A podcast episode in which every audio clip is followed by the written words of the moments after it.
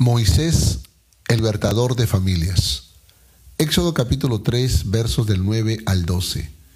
Moisés, el clamor de los hijos de Israel ha venido delante de mí y también he visto la opresión con que los egipcios los oprimen.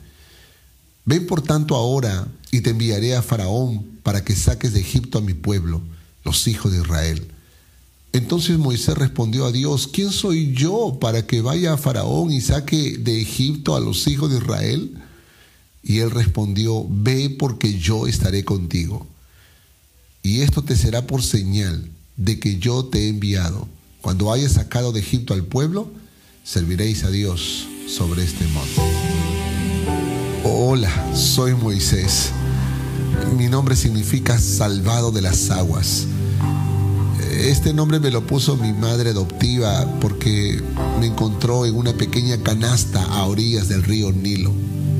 Pude haber muerto aquel día, ahogado, pero ella me ayudó y también fue la que me crió, nada menos que la hija del faraón de Egipto. Yo nací en una época muy difícil, donde mataban a los bebés hebreos varones porque la población hebrea había crecido tanto en Egipto que los egipcios temían una sublevación. Mi madre biológica estaba decidida a no entregarme para que me maten. Así que ella fue quien planeó mi encuentro con la hija de Faraón. Aunque los egipcios habían decidido mi muerte desde muy pequeño, mi destino era otro.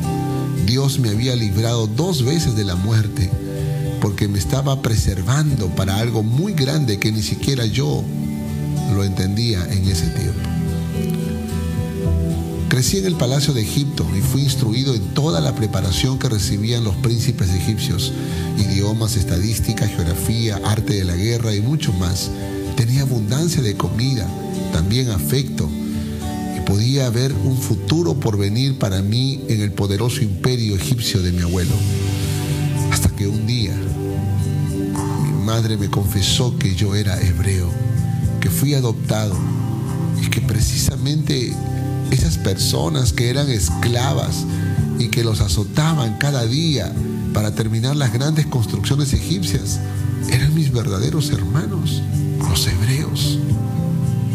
Muchas noches pensé que yo también pude ser esclavo de los egipcios y ese pensamiento me atormentaba era imposible levantarme por la mañana y no mirar a mis hermanos hebreos trabajar en sus duras tareas. Algunos esclavos eran ancianos, débiles, que cuando se rendían se acostaban en el suelo para recibir los azotes de los soldados egipcios hasta morir. Una vez más, pensé que quizás este privilegio eh, sería para hacer algo a favor de mis hermanos hebreos. Así que un día vi a un soldado egipcio golpear a un esclavo hebreo con toda su furia. Me lancé sobre él y lo golpeé hasta, hasta morir. Ese día supe que debía escapar y con eso tirar al barranco todos los sueños que me había construido. Pensé para mí mismo, nunca más volveré a Egipto. Tenía 40 años cuando escapé y pasaron otros 40 años más en la tierra de Madián. Allí conocí a mi esposa y tuve a mis dos hijos. Ahora yo era un pastor de ovejas con una vida tranquila y muchos recuerdos que no podía olvidar. Entonces Dios me llamó a través de una zarza ardiente que no se consumía y me dijo que los hebreos estaban sufriendo y que yo sería el instrumento para libertarlos, que debía volver a Egipto y que Él iría conmigo. Le dije, un momento Dios, ¿Egipto? Ese lugar representa para mí la muerte. Pero ya conoces a Dios. Él es experto en convencerte de hacer locuras para Él. Dios tenía un sueño y me estaba invitando a ser parte de ese gran sueño, lo cual finalmente acepté.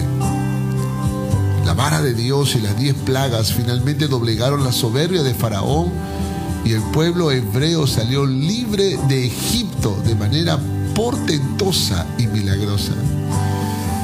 Así que estábamos camino a la tierra prometida Cuando pensábamos que ya nos habíamos librado de los egipcios, ellos decidieron salir con sus ejércitos y matarnos en el desierto.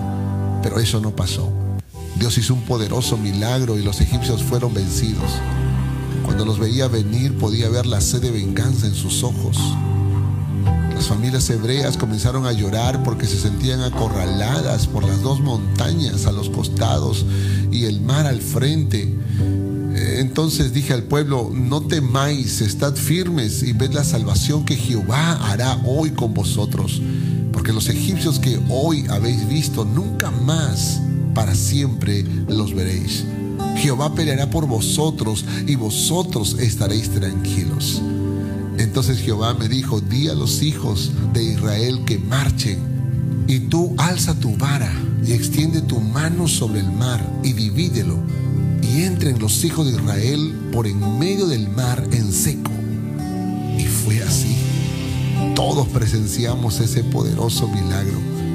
Después de esto saltamos, danzamos, dimos gracias a Dios en lágrimas y me comprometí, yo Moisés, para ayudar a la restauración de las familias hebreas, lo cual hice por 40 años más. Entendí que ese era mi destino, para eso Dios me preservó la vida y tenía que hacerlo con amor, mucha paciencia y una fe inquebrantable. ¿Y tú? ¿También fuiste librado de la muerte varias veces? Quizás Dios te haya otorgado la vida para que cumpla su misión. Ahora es